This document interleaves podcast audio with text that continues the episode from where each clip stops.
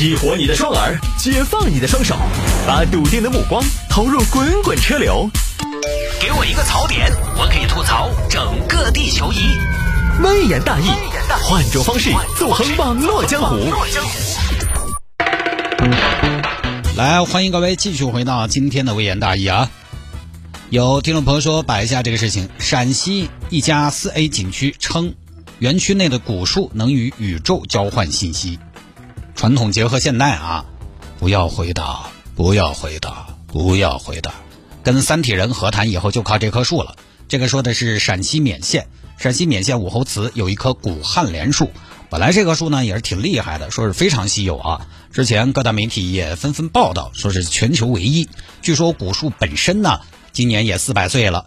本来你看其实是很有看点的一棵树，但是呢，就游客发现，最近这两年树的旁边立了一块碑，上面写着：“这棵树有自己的能量场。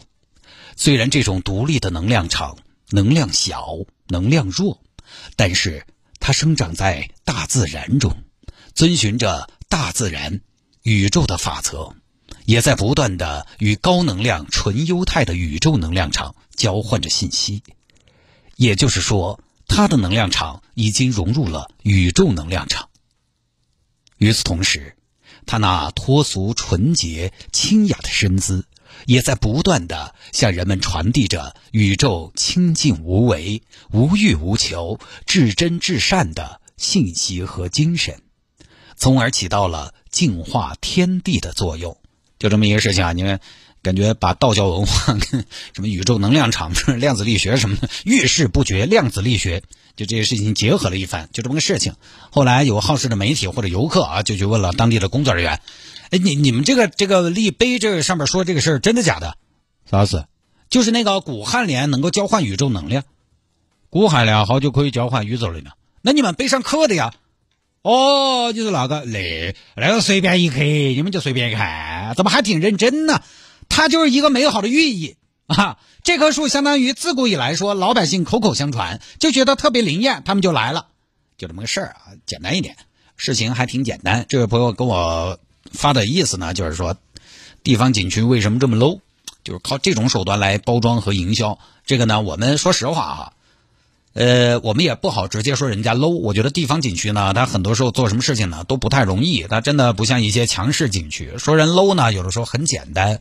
但是我觉得更深层次呢，还是反映出一些比较地方性的旅游景区，他们的文创工作和营销包装实际上呢是比较乏力的。因为说实话，地方景区是没有这种专业人才的，或者说很少。毕竟很多旅游景区的工作者，他没有那么的会讲故事。尤其像勉县武侯祠这种地方，武侯祠这种地方呢，它是一定是带有一定的公益性质的，它不是纯的，它不是纯的，比如说像方特啊这种完全市场化运作的，就这种它其实是缺乏专业的营销人才的。很多旅游景区的工作者，他没那么会讲故事。实际上呢，文创工作是非常需要底蕴和积累的一份工作，也是需要经验的。所以我们现在看到很多景区的文创工作呢，要么它就是半吊子，做的浮于表面；要么就是一锅炖。反正现在就是什么呢？我并不具备原创的能力，那么怎么办呢？什么流行做什么。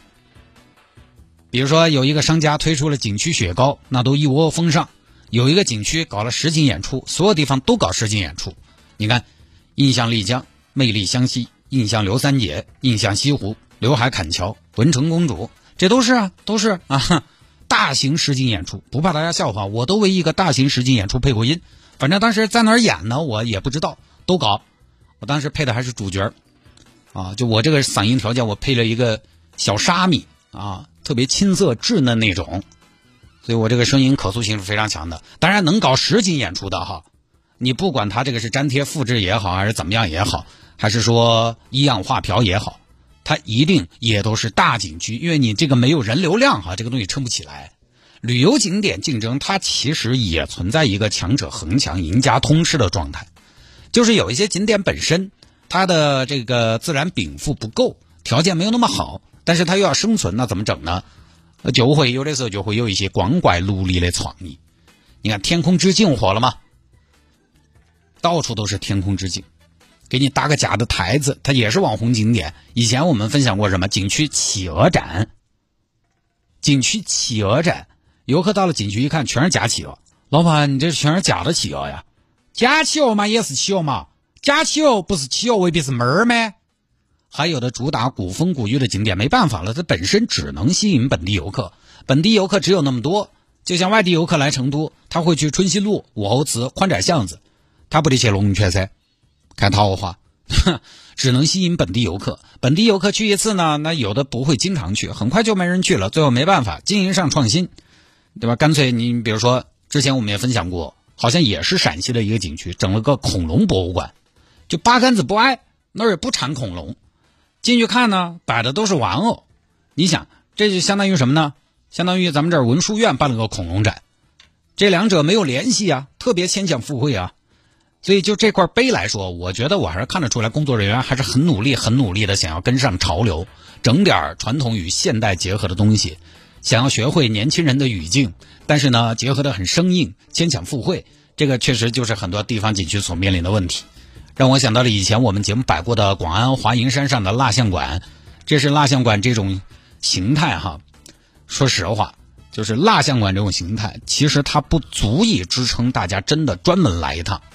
杜莎夫人蜡像馆这种，曾几何时非常的流行，但现在大家见的多了，好像也没有人再去写个什么杜莎夫人蜡像馆的攻略。而且杜莎夫人蜡像馆这种，它本来就是依托于城市本身的吸引力。你比如说，你走到北京、上海、香港、伦敦、拉斯维加斯，啊，你你从那儿过，你顺便去看一看，这是建立在城市本身就足够国际化。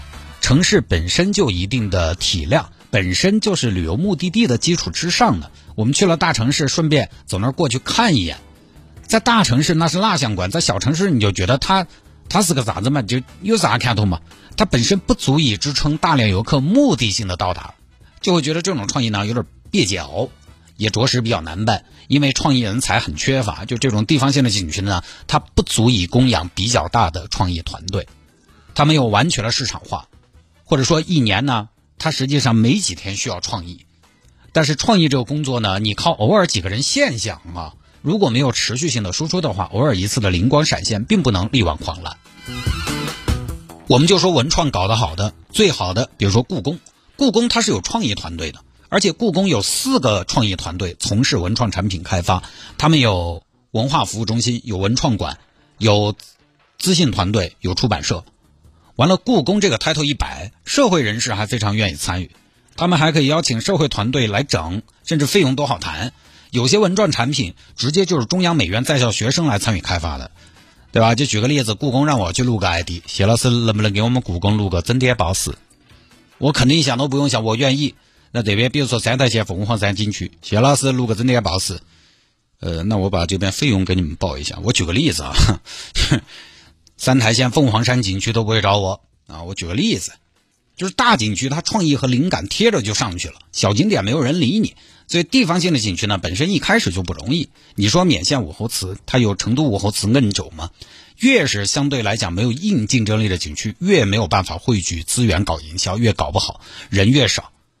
就刚才说的强者恒强啊，也是没得办法。所以陕西这个古树和宇宙交换信息，你大概想都想得到怎么出来的？大概就是开会。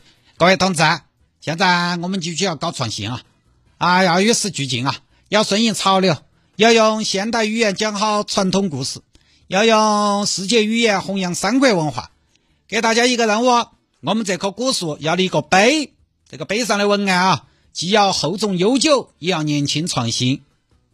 就这么个要求啊！大家这周星期五都交一个方案啊！这下工作人员憋啊憋，平时也不干这个，不干这个，你没有思维的惯性。没有没有路径，憋啊憋，鼓捣憋，平时不干这事儿，所以呢，大家有时候去一些小景区，还是调整一下心态。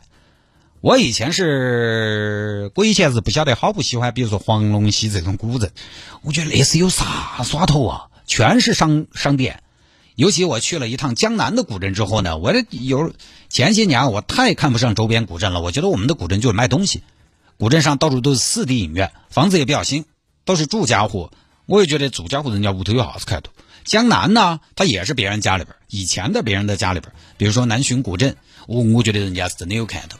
我就有点不喜欢我们周边的古镇。但是后来慢慢的，我觉得也是没办法，因为你起点就跟人家不一样，至少在近现代，江南的富庶内陆内陆没法比，对吧？人家起手就是刘墉的私家宅院，那南浔四巷都是有钱人，富甲一方。你这当年的故事一讲，你一脑补当年的豪宅一看，你就觉得有点意思啊。你到普通的古镇一看，比如现在大家看到的是一处典型的川西民居。这是晚清时期当地一个普通居民谢主持的家。你听普通居民，谁还不是个普通居民？有什么好看的？你即便是去安仁古镇啊，各位，你对新房子没得兴趣噻？你肯定还是要看下刘氏庄园这些。而且一样的，你看安仁的耍法和黄龙溪的耍法就完全不一样。安仁它还是有一分清幽厚重，黄龙溪呢，整个你就说它是水上乐园也没乱说。我现在当然也接受这种大混搭的古镇和景点了，因为它禀赋没有那么的好，那没有那么深厚的底蕴和独领风骚的条件，但是呢，还得经营，只能从其他角度去想办法。